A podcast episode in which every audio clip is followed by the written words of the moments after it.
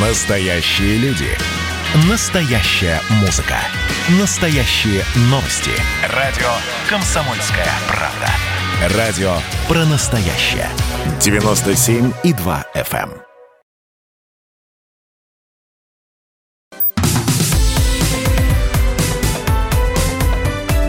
Как дела, Россия?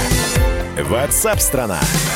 Ученые из Института биологии и инфекций Макса Планка в Берлине и Института Пастера в Париже создали математическую модель, которая показала, что снижение случаев COVID-19 было связано не только с введенными ограничительными мерами, но и с окончанием сезона гриппа. Что наводит на мысли о предстоящем грипповом сезоне – а мы знаем, что финал осени, начало зимы – это, это инфекции э, ОРЗ, ОРВИ, ну и грипп, конечно же. И совсем непонятно, в каком веселом танце будут кружиться вирус гриппа и COVID-19 лишний раз уже, знаете, на распашку на улицу не выйдешь. Как опасаться? Стоит ли этого опасаться? А, э, и опять же, здесь самый главный вопрос на чаше весов. А стоит ли делать прививку от э, коронавируса или прививку от гриппа? Или и ту, и другую тоже сделать такую гремучую смесь? Они, значит, на нас идут атакой вдвоем.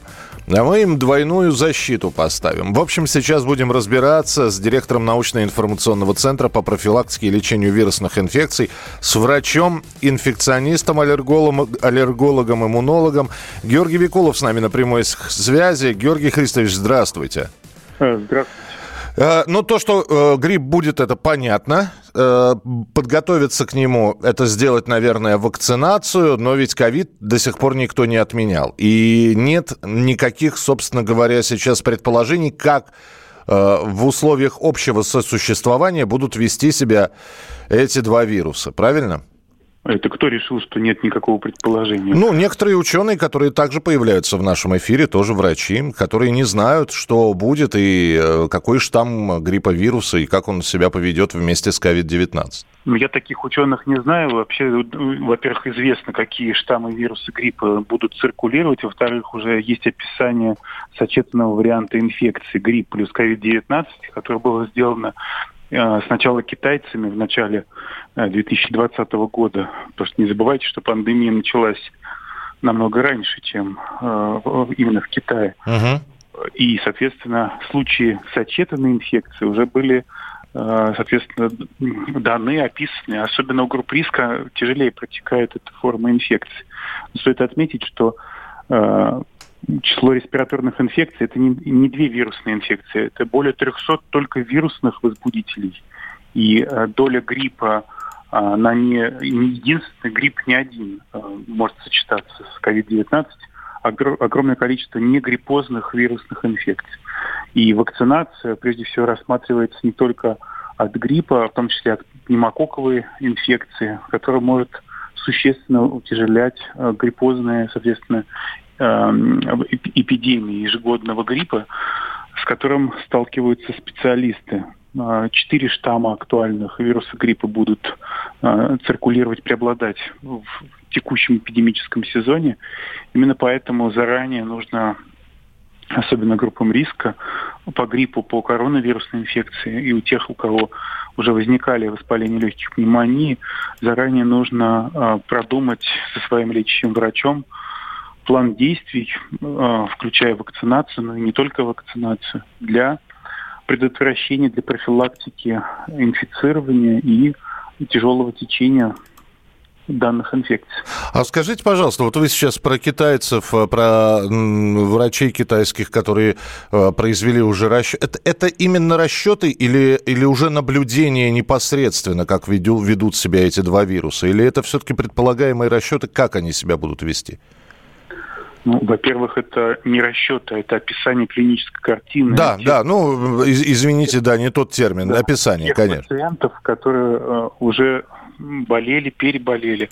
Что касается математических моделей, э, которые очень много разных предлагаются, и при всем уважении к этим математическим моделям, э, наиболее точными являются краткосрочные модели – В частности, вот у нас краткосрочная модель была э, сделана Сколково и Сбербанком, и э, она сбылась о том, что на плато э, московский регион вышел по COVID-19 в мае. Угу. Там с разницей в несколько дней была неточность.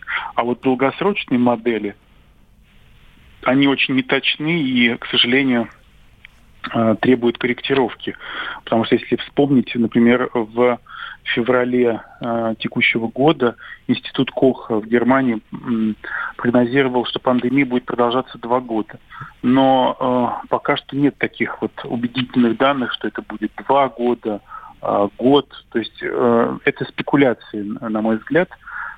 Но то, что модели позволяют понять э, вот, э, определенно математически, что влияние гриппа может ухудшать ситуацию – коронавирусной инфекции, а коронавирусная инфекция может утяжелять э, течение гриппа. Это точно известно, и, не только в Германии, во Франции, в России об этом врачи хорошо знают.